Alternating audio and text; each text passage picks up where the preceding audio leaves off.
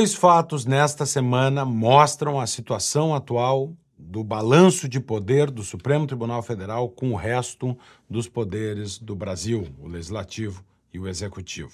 Esses dois fatos são, primeiro, a votação no Senado da PEC que limita as decisões monocráticas do Supremo, aquelas decisões que um ministro só toma sozinho, e por outro lado, o segundo elemento é a indicação de Flávio Dino por Lula da Silva para compor o Supremo Tribunal Federal.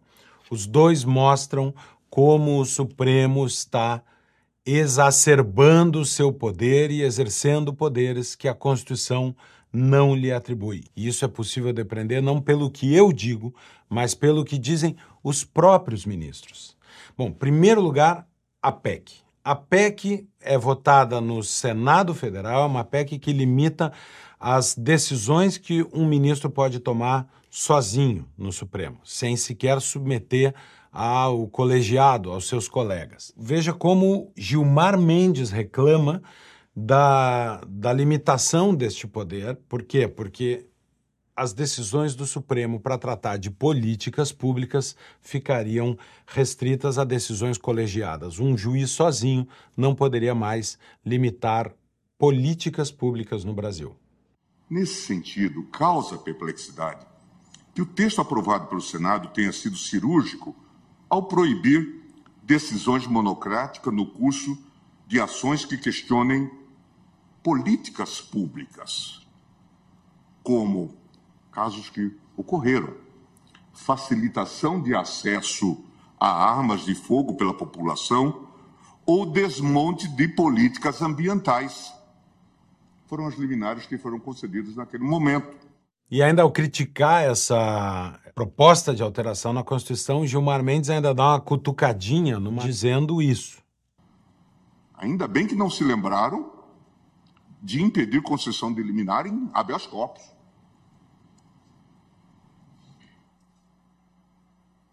Curiosamente, a PEC não impede decisões monocráticas em habeas corpus ou inquéritos originários. Mecanismo muitas vezes utilizado pela defesa de agentes políticos que ontem se articularam para restringir as competências da Corte Constitucional.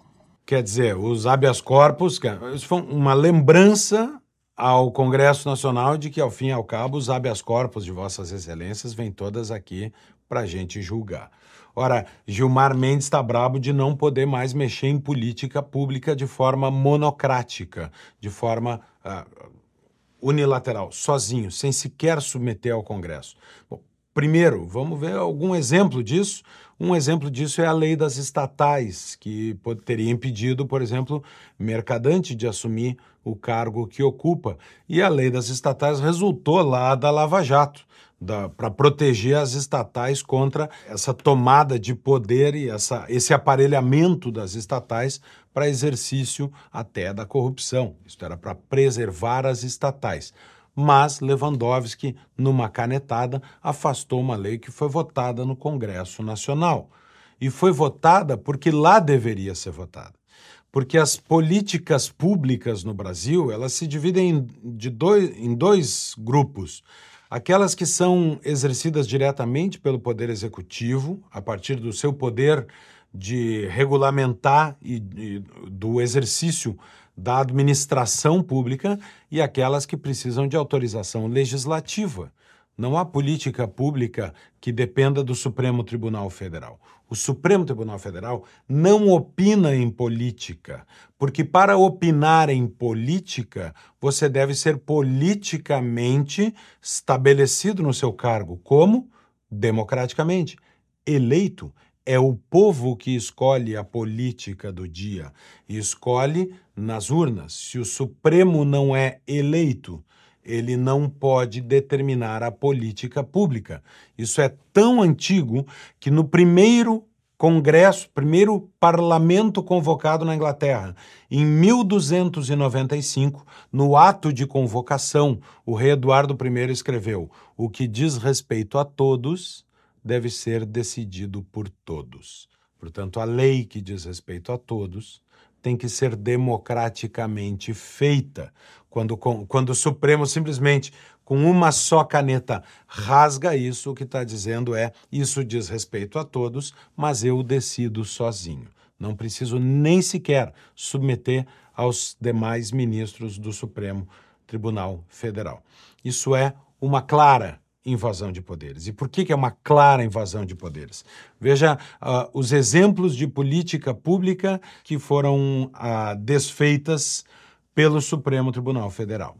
É necessário ter em perspectiva que, caso a proposta que limita as decisões monocráticas já estivesse em vigor, o tribunal teria sido impedido de interromper políticas públicas altamente lesivas para a sociedade. É o caso da política armamentista do governo anterior, da abertura indiscriminada do comércio durante o auge da pandemia e de estímulo a tratamento ineficazes de combate ao vírus, cujo emblema é a famosa cloroquina. Não é necessário muito esforço argumentativo para demonstrar os danos que teriam sido impostos à sociedade caso a corte estivesse limitada num passado recente pelas amarras burocráticas desta PEC. Ou seja, que não é uma matéria de direito constitucional, é uma matéria de adequação da política pública. Ou seja, o, o chamado juízo político, juízo de conveniência e oportunidade de adotar uma determinada política. É isso que o Supremo tomou para si, invadindo a esfera do poder executivo, mas também invadindo a esfera do legislativo, porque o Brasil aprovou uma lei da Covid, uma lei de como administrar a Covid. Isso foi aprovado no Congresso e o Supremo, não, esta não é a forma adequada, eu estabeleço a minha. O Supremo estabeleceu que qualquer um dos 5.571 prefeitos do Brasil podia sair cuspindo decretos, abrindo e fechando o que bem entendesse. Ao contrário do que disse o Congresso Nacional, eleito para isso e constitucionalmente responsável por isso. Veja o que diz o artigo 44 da Constituição. O poder legislativo é exercido pelo Congresso Nacional que se compõe da Câmara dos Deputados e do Senado Federal. Ou seja, quem faz as leis no Brasil é o parlamento. Ao Supremo Tribunal Federal cabe cumprir a lei. E se os ministros acham pouco, isso talvez diga muito sobre o estado em que o Brasil se encontra, em que a lei da República não é aplicada. Pessoas que deveriam estar presas não estão presas. É muito difícil fazer valer a lei no Brasil. Por quê? Porque aqueles que deveriam fazer valer a lei estão preocupados em exercer outro poder, exercer a legislação, fazer leis ou exercer a política pública que compete ao chefe do executivo. Reparem que a PEC, que foi proposta no Congresso, aprovada no Senado, que limita as decisões monocráticas dos juízes foi debatida numa sessão do Supremo Tribunal Federal. Ou seja, não foi discutida na, na opinião individual dos juízes como cidadãos, que talvez até tenham o direito de exercer a sua cidadania plena, mas que deveriam fazê-lo com resguardo e com uh, prudência para não invadir o poder alheio. Não o Supremo achou por bem discutir uma proposta de emenda que tramita no Congresso numa sessão do Supremo Tribunal Federal antes de fazer o seu trabalho, que é julgar os processos que lá estão. Então o Supremo abriu a sessão, ministro Barroso leu uma declaração da Corte dizendo que aquela medida era desnecessária, porque o Supremo, afinal de contas, resolvia isso através do seu regimento, e depois passou a palavra para Gilmar Mendes, tecer os seus comentários sobre um projeto que está no poder legislativo. Isso é uma clara invasão de poder. Isso é uma clara ação do poder judiciário se imiscuindo no poder legislativo. Absolutamente inconstitucional. Porque, sim, é verdade. O Supremo tem, pelo artigo 102, o papel de zelar pela Constituição, mas ele não é o único que zela pela Constituição há um poder que o Supremo não tem e que quem deve zelar por ele é o poder legislativo. Veja o artigo 49, inciso 11 da Constituição. Artigo 49. É da competência exclusiva do Congresso Nacional, inciso 11, zelar pela preservação de sua competência legislativa em face da atribuição normativa dos outros poderes. O que, que a Constituição diz, e esta deveria ser a resposta que o Supremo deveria buscar? Primeiro, na Constituição, o que, que ela diz? Que é o legislativo quem legisla e que compete ao legislativo proteger o seu poder de legislar contra os outros poderes. Isso é proteger a sua competência contra a capacidade normativa dos outros poderes. A Constituição diz que a lei que sai do Congresso é maior que o regimento do Supremo Tribunal Federal. Isto é o que diz a Constituição. Mas não é isso que os ministros foram buscar.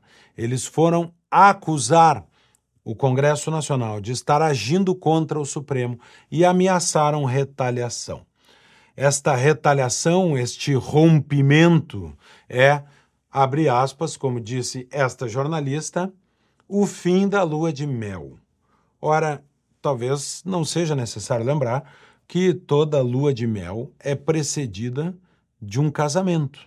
Esta jornalista, que se gaba de receber WhatsApps dos ministros enquanto assistem juntos uh, entrevistas e ficam comentando como com intimidade, estas jornalistas se gabam de gozar da intimidade desses ministros para trocar memes, inclusive, por WhatsApp. Isto, na verdade, é revelador. Eles estão dispostos a tudo para proteger um poder que a Constituição não lhes dá o poder de administrar a política pública e de agora interferir no poder legislativo.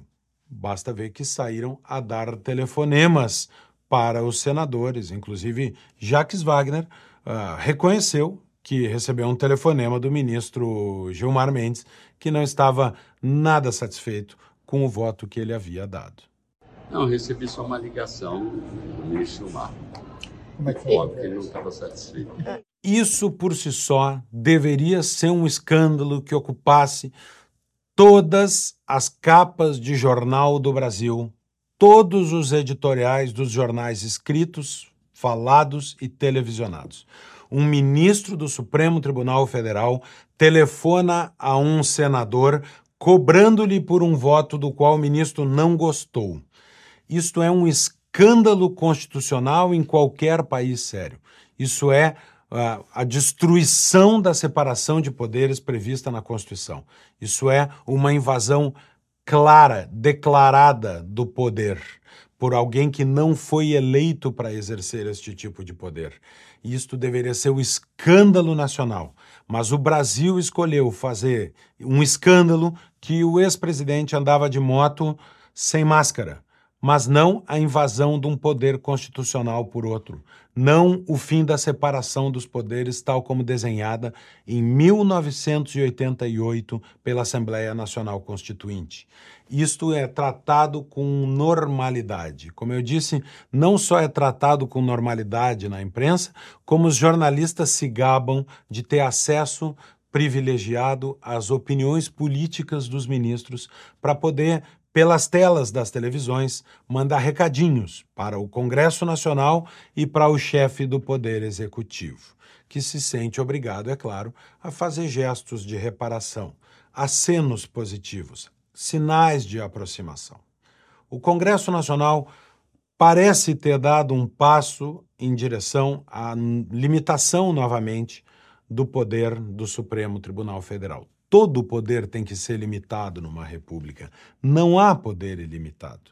O Supremo, durante o processo de impeachment da Dilma, deixou de ser um poder que estava alinhado aos demais e se colocou na posição de poder moderador.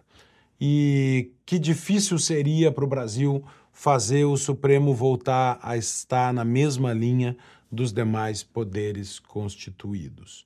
O Supremo tinha se arrogado, até Barroso chegou a declarar isso. Agora o Brasil é um semipresidencialismo em que o Supremo Tribunal Federal exerce o poder moderador. Mas exerce? Exerce só o poder moderador? Ou o Supremo decidiu ele mesmo descer sozinho desse patamar para fazer a mais rasa politicagem? Isso parece ser o que o Supremo está fazendo, ou pelo menos alguns de seus membros, em razão da indicação de Luiz Inácio Lula da Silva do seu ministro Flávio Dino para compor a Suprema Corte. Apenas Lula confirmou que indicaria o nome de Flávio Dino e começaram a pipocar os apoios de ministros da Suprema Corte. De novo se metendo em um assunto que não é de sua competência, é competência exclusiva do Congresso Nacional.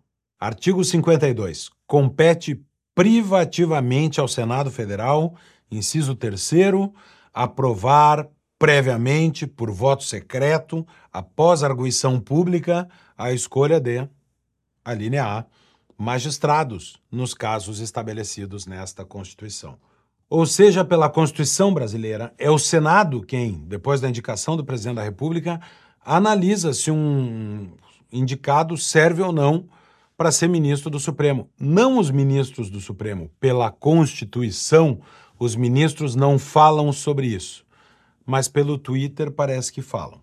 Alexandre de Moraes apenas saiu a notícia de que Lula havia indicado Flávio Dino. Alexandre de Moraes já foi para o Twitter uh, dar as boas-vindas praticamente ao novo ministro, que parece que só falta uma etapa formal de aprovação no Senado.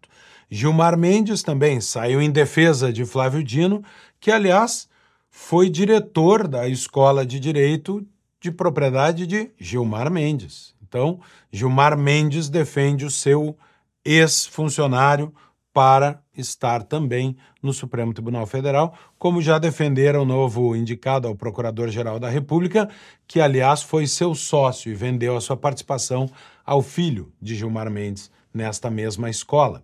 Além disso, Barroso também saiu dando entrevistas em defesa de Flávio Dino. Ou seja, os ministros do Supremo Tribunal Federal estão, mais uma vez, invadindo competência alheia, extravasando os limites que a Constituição lhes deu para defenderem campanha de candidato a membro da Corte. O Supremo longe de ser poder moderador, está hoje fazendo a mais tacanha das campanhas para ter entre si mais um grande amigo de Luiz Inácio Lula da Silva. Lula, que ah, depois do seu advogado, indica o seu antigo apoiador e amigo Flávio Dino, contrariando, para surpresa de zero pessoas, o que falou durante a campanha.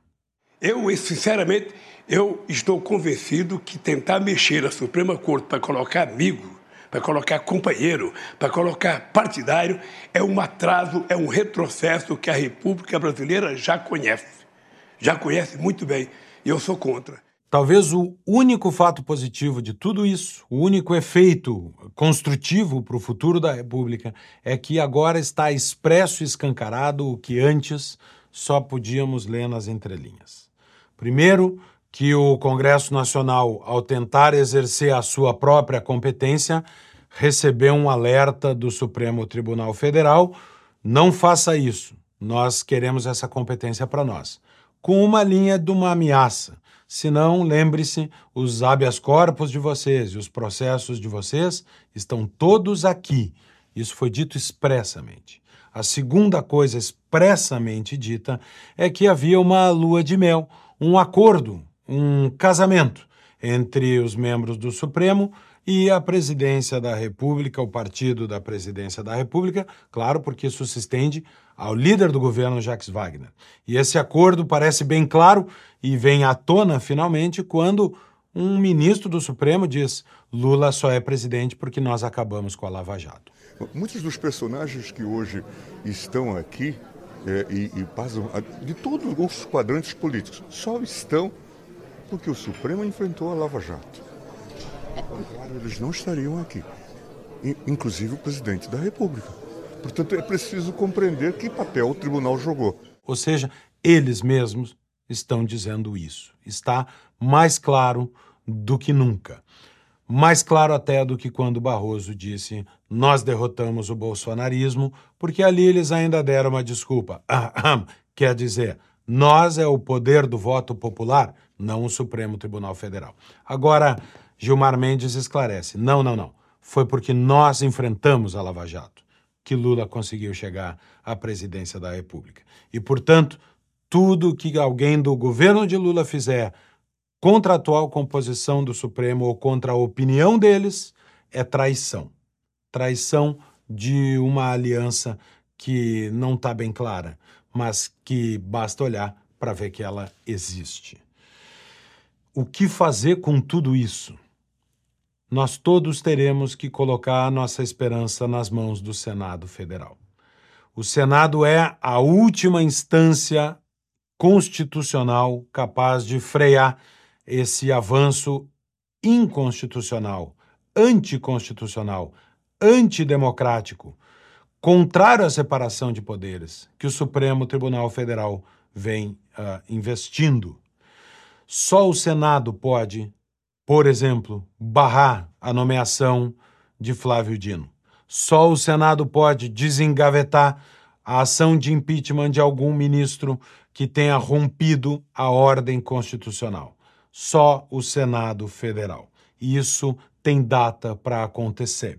A Constituição de 1988 será novamente julgada no Congresso, no Senado, no plenário do Senado Federal, no dia 13 de dezembro de 2023, no dia em que o Senado vai analisar a indicação de Flávio Dino, ex-membro do Partido Comunista, abre aspas, comunista, graças a Deus o Flávio Dino, que perdeu as imagens do 8 de janeiro, o Flávio Dino, que comanda um ministério onde há reuniões com a dama do tráfico.